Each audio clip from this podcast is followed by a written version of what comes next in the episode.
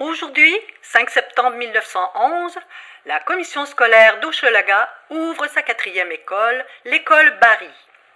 Cette quatrième école est devenue nécessaire à cause de la surpopulation de garçons à l'Académie Saint-Joseph sur la rue des Éries, de même que la surpopulation de filles à l'école de la Nativité sur la rue Saint-Germain.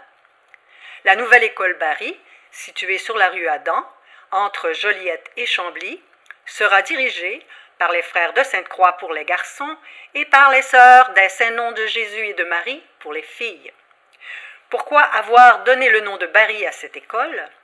On a donné le nom pour honorer le docteur Georges Edmond Barry, actuel président de la commission scolaire d'Hochelaga et surnommé médecin des pauvres. Dans son allocution d'ouverture, le docteur Barry en a profité pour rappeler aux autorités qu'afin d'assurer la sécurité des élèves, il faut enlever les traverses du chemin de fer de la Châteauguay M. Norton qui passent trop près de l'école. Ceci met fin à notre manchette du 5 septembre 1911.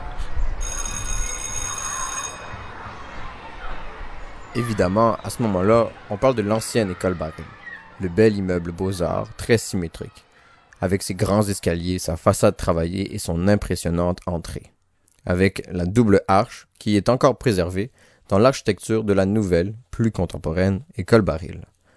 Les considérations à l'époque de la construction de cette ancienne école étaient totalement différentes de celles d'aujourd'hui.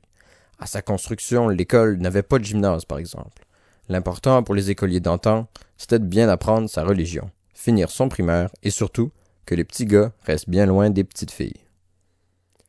L'histoire de l'école Baril, c'est pas juste l'histoire d'un immeuble qui va se faire détruire parce qu'il y aura trop de moisissures dedans.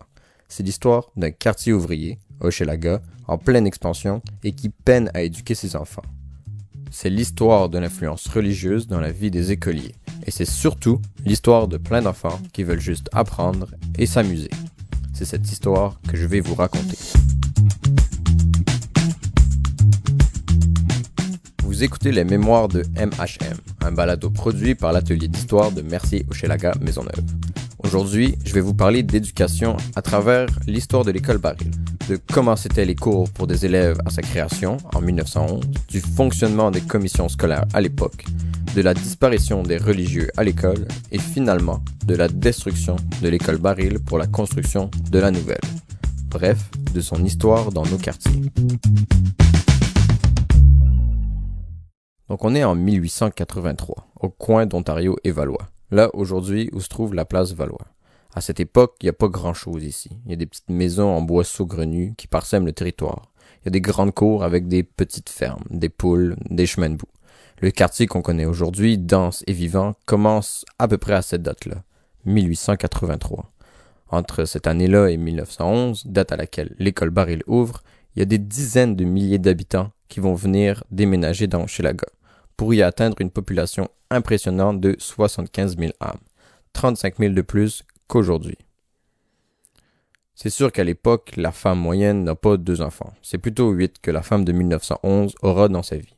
Un trois et demi à l'époque, c'est pas pour une personne, c'est pour six. tous ces enfants pondus à gauche, à droite vont devoir aller à l'école éventuellement, car la société progresse vite en ce sens. Malgré que c'est seulement en 1943 que les enfants du Québec seront obligés de fréquenter l'école, contre 1871 en Ontario, plus de 70 ans avant, les idées d'amener de plus en plus d'enfants à l'école étaient dans l'air du temps. En 1909, par exemple, les commissaires des écoles catholiques vont demander aux élus de rendre l'école obligatoire. Mais cette résolution ne passera pas, surtout dû à l'opposition de l'Église. Mais les gens vont tout de même envoyer leurs enfants à l'école, surtout en ville, où le besoin du travail dans les champs n'est pas présent. Hochelaga, rendu en 1911, ce n'est plus vraiment ce qui ressemblait à un village fermier quelques années plus tôt. Les triplex typiques de Montréalais commencent à se faire construire en quantité phénoménale. Le chemin de fer traverse maintenant le quartier de bord en bord et le tramway vient aider l'urbanisation de ce petit bout de Montréal. Donc vu que à peu près tout le monde a des enfants, il va avoir un besoin d'école assez criant dans pas longtemps. Ces écoles-là, vont se faire construire aussi très vite dans le quartier. À Hochelaga Maisonneuve, entre 1898 et 1913, en 15 ans, on va voir pas moins de 13 écoles se faire construire. Ces écoles-là vont se faire construire rapidement en plus. Pour revenir à notre sujet principal, l'école Baril, elle, elle va se faire construire en à peine 18 mois, un an et demi. Je suis pas mal sûr que ça a pris plus longtemps que ça la détruire. Ok, je viens de checker, puis ça a fermé en 2011, puis ça a été détruit en 2015, donc 4 ans. Bref, à l'hiver 1910, des parents du coin vont faire parvenir une pétition qui va demander une nouvelle école au commissaire de la commission scolaire de Chelaga. En mars, on va emprunter l'argent pour l'achat des terrains et la construction. Les plans de l'architecte vont être prêts en mai. La construction va commencer quelque part en juin 1910. Je sais pas si vous m'avez suivi, mais en gros, ça a pris quatre mois entre la réception de la pétition et le début des travaux de l'école. Les travaux vont finir quelques mois plus tard. Et en septembre 1911, un an et demi après le début du processus, une nouvelle école va être née. Je suis sûr qu'une couple d'entre vous serait bien intéressée par une construction aussi rapide. Hein. Si jamais vous êtes curieux, envoyez donc une pétition à l'arrondissement pour une nouvelle école et regardez ça va prendre combien de temps en avoir une. Non seulement la construction de l'école Baril a été rapide, mais elle a aussi été durable. Encore aujourd'hui, l'école Baril, c'est l'école qui a eu la même fonction pendant le plus longtemps dans le quartier. L'école Hochelaga pourra ravir ce titre seulement à partir de 2023. Évidemment, si jamais on décide de la rouvrir. Comme vous le savez probablement, l'école Baril, a été abattue en 2015, après plus de 100 ans d'existence. Est-ce que ça veut dire qu'elle était pas tant durable que ça? Mais la réponse est un peu compliquée, et je vais vous revenir là-dessus à la fin de l'épisode. Pour le moment, je vais vous parler de quelque chose d'un peu plus surprenant. Comme je vous l'ai dit tout à l'heure, la construction de l'école Baril, va être faite par la commission scolaire de Chelaga, et non la commission scolaire de Montréal. Je sais que ça peut vous faire sourciller, mais la CSDM, elle n'existe pas depuis toujours. Pendant longtemps, les quartiers avaient leur propre commission scolaire. Puis par quartier, je veux dire les banlieues de l'île de Montréal. Bon, puis les banlieues, hein, c'est comme Hochelaga. C'est des quartiers qui sont juste pas encore annexés. Donc, chaque territoire était indépendant administrativement et donc percevait ses propres taxes scolaires et avait ses propres institutions d'éducation. Pour vous expliquer comment ça se fait qu'on avait des commissions scolaires tout court, je vous laisse écouter Robert Gagnon, un professeur d'histoire à l'Université du Québec à Montréal, l'UCAM, et aussi auteur de l'histoire de la Commission des écoles catholiques de Montréal, l'ancêtre de la CSDM. Ben, il faut aller euh, bizarrement euh, à l'époque des rébellions, 1837-1838. Euh, tout de suite après, ben, c'est toutes les institutions sont à recommencer. Il faut repartir sur, sur des nouvelles bases. On va fonder le Canada uni. On avait avant des, des, des, lois scolaires. Hein. On avait une en 1801 une en 1824 et une en 1829. Ça aussi, c'est aboli. Et donc, en 1841, on va commencer à mettre en place des nouvelles structures scolaires, dont, dont en 1846, les commissions scolaires. Donc, les commissions scolaires sont créées en 1846. Le Conseil de l'instruction publique, qui est un, organisme central, va être euh, fondé euh, en 1856. On va créer des écoles normales l'année suivante. Bref, les années 1840-1875 se mettent en place, euh, je dirais, les grandes structures qui vont euh, régir euh, le système d'éducation au Québec pendant plus de 100 ans. Donc quand on décide de créer ces commissions scolaires, tous les territoires indépendants vont en avoir une. D'ailleurs, on peut bien voir que c'est la commission scolaire de Chelaga qui a fait construire l'école Baril. Sur le portail conservé, devant la nouvelle école, on peut voir une cartouche, ça c'est une ornementation au-dessus des portes, qui représente les armoiries de cette commission scolaire de Chelaga. Vous pouvez voir une photo de ces armoiries sur notre site web. Bon. Maintenant on sait comment elle a été construite l'école Baril, on peut se demander comment ça fonctionnait à l'époque. Parce que d'un côté il y avait des commissions scolaires, mais il y avait aussi des influences religieuses. Donc en gros l'école Baril était justement gérée conjointement par la commission scolaire, qui était officiellement laïque, par les sœurs de Tresse à nom de Jésus pour l'éducation des jeunes demoiselles et les frères de Sainte-Croix pour l'éducation des jeunes monsieur. Et oui, ce sera tout dans le même immeuble. Mais en gros, une moitié de l'école sera réservée aux filles, l'autre moitié aux garçons. Mais bon, dans tout ça, qui va décider qu'est-ce que les jeunes allaient apprendre à l'école? OK. Euh, il y a un département d'instruction publique qui fait partie du Conseil d'instruction publique. C'est l'organisme central. Il n'y a bien sûr pas de ministère où ce conseil d'instruction publique a euh, un programme d'études, mais qui va être plus ou moins, euh, comment dire, appliqué dans les centaines de commissions scolaires qui existent euh, à travers le Québec. Ce qu'il faut aussi dire, c'est que le Conseil d'instruction publique, finalement, a deux têtes.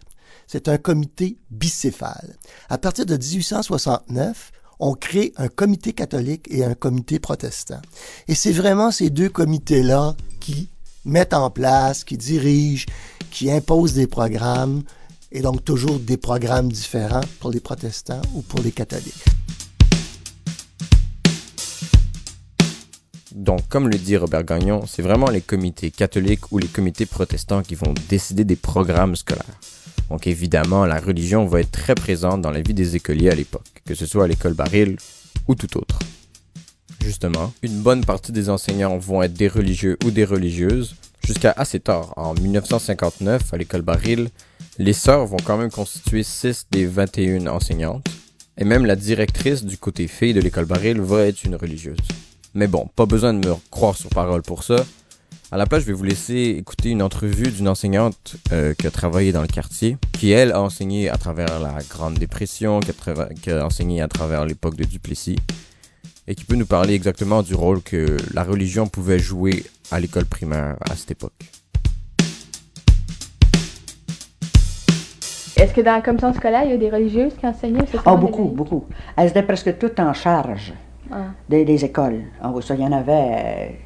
Et puis, à un moment donné, ils sont arrivés qu'il y avait plus de religieuses qui n'avaient besoin. Ça fait que là, ils, déplaçaient les laïcs. Ils n'avaient pas un, poste fixe. La directrice de l'école recevait le nombre de professeurs qu'elle aurait pour le nombre d'élèves qu'il y avait. Mm-hmm. Alors, elle plaçait ses professeurs où elle voulait. Alors, les professeurs laïcs, donnaient ce qu'elles ce voulaient. Et vu que, comme je vous l'ai dit, la direction pouvait souvent provenir d'une instance religieuse, c'est sûr que les laïcs prenaient le bord des fois. Mais même s'il y avait beaucoup de religieuses, il y avait beaucoup de sœurs, des frères enseignants qui enseignaient, on n'apprenait pas juste la religion dans une école comme l'école Baril. La, la, place de, la catéchèse était-tu bien grande par rapport Elle était importante, mais c'était surtout le moral. Je me rappelle qu'on enseignait aux enfants, on enseignait surtout la morale, qu'on ne prend pas le bien d'autrui, puis qu'on ne brise pas les choses qui appartiennent aux autres, et puis on, respecte ses parents, et puis euh, on leur aide si on peut. Euh, c'était normal, ça. Est-ce qu'il avait le temps d'apprendre à lire puis à écrire tout le Ah oui, ça, il savait lire très bien. Puis le français, il savait. Hein, ça, on insistait là-dessus. Le français, les mathématiques, euh, pas mal de mathématiques. ensuite, il y avait de l'anglais. Il y avait l'histoire, il y avait de, pas de la littérature, mais il y avait. Ils savaient le français à ce moment-là, bien plus que ceux qui sortent de 9e année, vous savez. Bon, peut-être que vous vous demandez pourquoi la femme qui fait l'entrevue demande si les enfants sont capables d'écrire. Après tout, ils sont primaires, c'est sûr qu'ils vont avoir appris ça. Mais c'est que les enfants, à l'époque, ils finissaient pas nécessairement leur primaire. Je vous rappelle, au Québec, notre loi sur l'éducation obligatoire, elle arrive seulement en 1943. Donc il y a beaucoup d'enfants qui prenaient l'option d'aller sur le marché du travail, vu que c'était à peu près légal, au lieu de continuer leur éducation. La majorité des enfants allaient à l'école combien d'années Ils passaient, je Ah, quand ils avaient fait jusqu'à 6e, 7e, c'était assez beau. C'était assez beau. Puis ils lâchaient l'école pour aller travailler En général, c'est pour ça, pour aller travailler, pour se faire des sous. Comme il y avait des petits, comme les usines à coton, là, ça employait des jeunes, ça. Les petits doigts, là, c'est c'était pas bien, bien sain, c'était bien malsain, mais ça, ça n'avait pas d'importance. Ça rapportait de l'argent à la maison. Mmh. Ouais. Puis c'était beaucoup les parents qui. Euh... Non, c'était pas tant les parents. Je pense bien que, ben, naturellement, quand ça avait des grosses familles puis qu'il y avait un besoin urgent, les plus vieux allaient travailler comme pour rapporter. Puis la plus vieille, ben, elle restait à la maison pour aider sa mère, elle n'avait pas moyen de se payer une servante. Mm. C'était les plus jeunes qui avaient une chance de se faire instruire. Mm. C'est ça l'histoire. Bon, peut-être que certains d'entre vous vont me dire, ouais, il n'y avait pas nécessairement de loi sur l'obligation scolaire, mais il y avait quand même des lois qui régissaient l'âge minimum de travail pour les enfants au Québec. Euh, c'est vrai, dès 1885, il y aura des lois qui vont dire que l'âge minimum de travail va être de 12 ans, par exemple, pour les garçons et 14 ans pour les filles. Il y aura des lois de plus en plus sévères à travers le début du 20e siècle, par exemple, en 1903, l'âge minimum va être élevé à 13 ans pour les garçons. En 1907, ça va passer à 14 ans. Et en 1919, ça va passer à 16 ans. Malgré ça, c'est quand même 11 536 enfants qui vont travailler au Québec, selon les données du Department of Labor du Canada de l'époque. Bon, je me suis un peu écarté du sujet de l'éducation, mais c'est juste que toutes ces lois-là, c'est des précurseurs à une loi de 1943 au Québec qui va, elle, obliger les enfants à fréquenter l'école jusqu'à l'âge de 14 ans.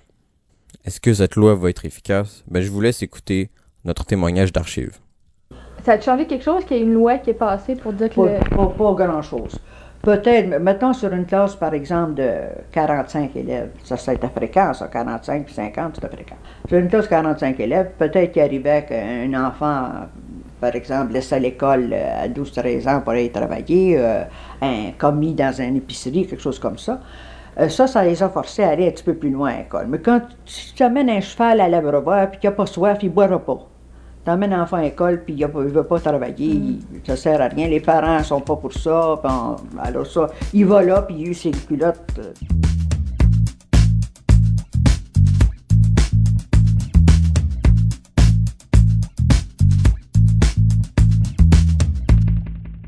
Donc, en gros, c'était un peu comme ça, être à l'école primaire dans les années 30 jusque dans les années 1960. Que ce soit à l'école Maisonneuve, à l'école Boucher de la Bruyère, Hochelaga ou Baril, le sujet de notre épisode. Mais tout ça, ça va changer en 1960, avec l'arrivée au pouvoir des libéraux de Jean Lesage. Ce qui va changer avec leur arrivée au pouvoir, c'est que l'État québécois va prendre en main le système de santé et le système d'éducation, des mains des communautés religieuses. C'est dans ce contexte-là qu'en avril 1963, les frères de Sainte-Croix vont demander au supérieur général à Rome d'autoriser les frères à quitter l'école Baril. Les frères de Sainte-Croix, je vous rappelle, c'est ceux qui s'occupaient de l'éducation des jeunes garçons. Les sœurs de Saint-Nom de Jésus et de Marie, qui elles s'occupent de l'éducation des jeunes filles, vont quitter l'école un an avant, à la fin de l'année scolaire 1961-1962.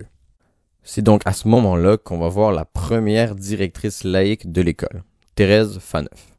Bon là, vous allez vous dire justement qu'à cette époque-là, les cours religieux, les cours de catéchèse, la première communion à l'école et tout ça, ça doit disparaître. Mais pas exactement. Il y aura des changements dans les écoles, mais ça va être des changements sur d'autres niveaux. Vers la fin des années 1960, à l'école Baril, on va décider par exemple d'aménager des salles de musique et des salles d'art plastique. Une autre différence quand même majeure, c'est que l'école, elle va devenir mixte. Il y aura plus de séparation entre les petits garçons et les petites filles. Mais la religion, elle, va rester, va faire encore partie du parcours scolaire des enfants jusque dans les années 90, 30 ans après le mouvement pour sortir la religion du système éducatif. Je vous laisse écouter un témoignage de William Gaudry, directeur de l'atelier d'histoire, qui a vécu ça, les cours de catéchèse à l'école. Donc, euh, moi, j'ai commencé l'école primaire à l'école Notre-Dame des Victoires euh, dans le quartier euh, Mercier-Ouest en 1995. Puis à l'époque, euh, quand euh, j'ai fait mon admission, c'était encore la commission des écoles catholiques de Montréal. Donc moi, euh, étant un millénial, j'ai connu la transition entre la- de la CECM vers la CSDM. Et cette transition-là a causé beaucoup de, changements dans l'organisation des cours, notamment l'enseignement religieux, qui est disparu peu à peu. Euh, lorsque je suis arrivé en 1995, euh, il y avait encore des, des cours de catéchèse qui étaient obligatoires. Mais au même moment, euh, apparaissaient les cours de morale. Donc, euh, mais le problème, c'est qu'il fallait que les parents exemptent leurs enfants. Donc, de façon écrite, avec une lettre écrite, il fallait exempter les enfants du, du cours de catéchèse pour qu'ils puissent aller en morale, alors que la génération qui me succédait, qui, elle, a connu euh, le- la CSDM, a jamais connu la CECM, euh, les cours de morale étaient euh, au choix, donc euh, lors euh, de la mission des enfants à l'école primaire. Donc moi, j'ai j'ai pas connu ce, ce système-là. Puis au niveau de l'organisation, euh, le lien avec la paroisse était très présent à l'époque où est-ce que je suis rentré à l'école, même à la fin des années 90. Euh, un bon exemple de ça, c'est le curé qui, lors de notre première communion, se déplaçait à l'école euh, avec un certain nombre d'abbés euh, pour, euh, pour nous préparer à la première communion, mais à l'école. Donc, il y avait un certain moment qui était consacré, euh, qui était libéré des cours durant la journée pour euh, nous former euh, pour la, la première communion. Puis c'est la même chose pour la confirmation par la suite. Mais moi, étant donné que j'ai connu la transition, la confirmation, donc là, mes, mes parents, trois ans plus tard, euh, au lieu que ça soit obligatoire et naturel que le curé vienne, il fallait que mes parents m'exemptent maintenant euh, du euh, euh, de l'école pour suivre les cours de pour me préparer à la confirmation à l'église Notre-Dame des Victoires, qui était bien entendu située juste en face de, de l'école. Donc on, on, voit que la religion, elle est restée très présente quand même dans le système scolaire québécois pendant très longtemps. Et là, William nous parlait de l'école Notre-Dame des Victoires, mais c'était pareil à l'école Baril. En 2002, quand j'étais en première année à cette école-là, j'en avais des cours de catéchèse encore. Malgré le fait, encore une fois, qu'on était supposé avoir sorti la religion de notre système éducatif 40 ans auparavant, et que la déconfessionnalisation, c'est-à-dire la transformation de la Commission des écoles catholiques de Montréal vers la CSDM, la Commission scolaire de Montréal, s'était faite en 1997. Donc cette transformation vers une vraie laïcité a pris beaucoup de temps. Aujourd'hui, évidemment, on est beaucoup plus laïque qu'avant. Il y en a même plus des cours de catéchèse à l'école primaire Baril. En fait, même l'école où il y avait ces cours de catéchèse n'existe plus. L'école Baril, l'ancienne école Baril, l'immeuble Beaux-Arts, a été fermée en 2011. Et cette école-là, elle a été détruite en 2015. Ça, c'est probablement un pan de l'histoire du quartier que vous vous rappelez peut-être, parce que ça en a fait couler de l'encre, jusque dans les médias nationaux. Des images qui feront euh, plaisir aux parents de l'école Barry dans Maisonneuve. On vous en parle depuis des années de cette école de la rue Adam dans ce quartier où les parents se battent littéralement contre la commission scolaire, contre le ministère de l'Éducation d'une certaine façon. Pourquoi? Parce que l'école était complètement euh, en proie à des moisissures, l'air était contaminé, on a déménagé les enfants dans une autre école. Bref, casse-tête pour les parents du quartier. Bien, on va construire une nouvelle école. Comme nous le dit notre cher Patrice Roy, c'est en 2015 que l'école Baril va finalement être détruite à cause des moisissures dans ses murs. C'était depuis des années que les enseignants et des parents se plaignaient de la qualité de l'air à l'intérieur de l'école Baril. En 2011, ils ont finalement eu raison et les élèves ont été déménagés dans une autre école. Évidemment, la situation se devait d'être réglée. Mais on décide, après avoir quasiment tout démonté l'intérieur et avoir déjà commencé les rénovations, de cesser le projet et de se demander est-ce qu'on devrait la rénover ou est-ce qu'on devrait la mettre à terre? C'était pas une première pour l'histoire de l'école Baril. Déjà dans les années 1970, il y avait dû avoir des grosses rénovations, entre autres sur la plomberie, l'électricité et la toiture, pour conserver cette école. Cette fois-ci, on décide de la détruire. Pour nous expliquer ça, je vais vous laisser écouter Régent Charbonneau, l'ancien directeur de l'atelier d'histoire de Mercier-Hochelaga Maisonneuve. Voilà, c'est que euh, à l'origine, la commission scolaire de Montréal avait entrepris, avait investi de l'argent euh, dans la, restauration de l'école Barry. Il avait tout enlevé en dedans, il y avait tout arraché. On est allé faire une visite de l'intérieur euh, de l'école. C'était vraiment un beau travail. Ils ont mis quelques millions là-dedans. Mais euh, il y a une décision qui euh, politique, faut, faut dire, économico-politique, euh, si on veut, là, de, de, la démolir et de reconstruire à neuf. Et la, position de l'atelier d'histoire à, ce moment-là était contre la démolition. on préférait, on insistait pour que ça soit rénové. Mais là, on a appris avec le temps que le gouvernement payait entièrement une construction neuve, alors qu'une restauration, la commission scolaire devait payer en bonne partie. Le gouvernement payait seulement une partie. Alors, on suppose que ça a joué dans la balance, puis que les, les, euh, les politiques de l'époque, les gens qui étaient euh, en poste à ce moment-là, ont pris la décision de de démolir l'école Barry et de reconstruire à neuf. Mais nous, à l'atelier d'histoire, on ne s'est jamais vraiment rallié à cette idée-là. Parce qu'on trouvait que l'école Barry, l'architecture de l'école Barry euh, méritait euh, d'être conservée puis d'être restaurée. Mais au bout du compte, il y a eu un, bon, une espèce de, compromis, là, ce qu'on appelle du façadisme aujourd'hui. C'est que les autorités ont décidé de conserver une partie euh, de la façade de l'école Barry. Euh, la façade magnifique d'ailleurs parce que c'est quand même une construction euh, de, avec par des architectes réputés et reconnus à l'époque. C'était une grande qualité d'architecture. Alors, ils ont conservé la façade, euh, qui est maintenant présente, là, euh, est distancée de l'entrée principale, mais la, la façade d'époque est toujours là, celle de 1910.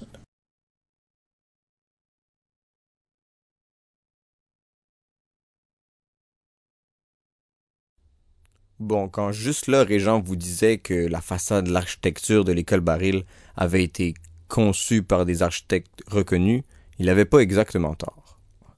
Dalbé Villot, le concepteur principal de l'école Baril, c'est quand même lui qui a fait un petit bâtiment que vous connaissez peut-être, là, qui a un petit peu de valeur architecturale, euh, l'oratoire Saint-Joseph. Mais bon, ce qui est fait est fait. La nouvelle école Baril, elle est là pour rester. On va pas reconstruire l'ancienne quand même. Surtout que cette école qui a été ouverte en 2017 a quand même été acclamée de toutes parts. La nouvelle conception de l'école Baril aura même remporté le prix d'excellence de l'Ordre des architectes du Québec, dans la catégorie des bâtiments institutionnels publics. Donc c'est pas si pire. L'ancienne école Baril, joyau architectural, nouvelle école Baril, joyau architectural. L'histoire de l'école Baril, pour le moment, elle s'arrête ici. Tout ce qu'on peut faire maintenant, c'est espérer que la nouvelle école Baril puisse tenir aussi longtemps que l'ancienne. Et qui sait, peut-être qu'un jour, quelqu'un d'autre fera un autre épisode sur cette longue saga. L'histoire de l'école Baril.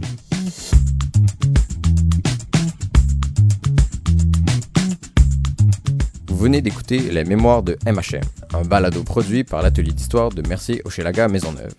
Vous pouvez nous trouver sur Facebook et Instagram. Cherchez simplement Atelier d'histoire de Mercier Hochelaga Maisonneuve. Merci à Robert Gagnon de nous avoir prêté sa voix. Il est professeur d'histoire à l'UCAM et aussi l'auteur de plusieurs livres, dont L'histoire de la Commission des écoles catholiques de Montréal. Merci aussi à William Gaudry et Régent Charbonneau pour leur témoignage. Merci aussi à l'équipe du podcast, André Cousineau, Diane Savard, William Gaudry et Régent Charbonneau. Merci à Clovis Lamar pour la musique, l'enregistrement et toutes les choses techniques que je ne comprends pas. Un merci particulier au programme Patrimoine montréalais, géré conjointement par la Ville de Montréal et le ministère de la Culture. Cet épisode a été écrit et réalisé par Mathieu Mazot, c'est-à-dire moi. Merci de votre écoute. Продюсер. Социал. Продюсер.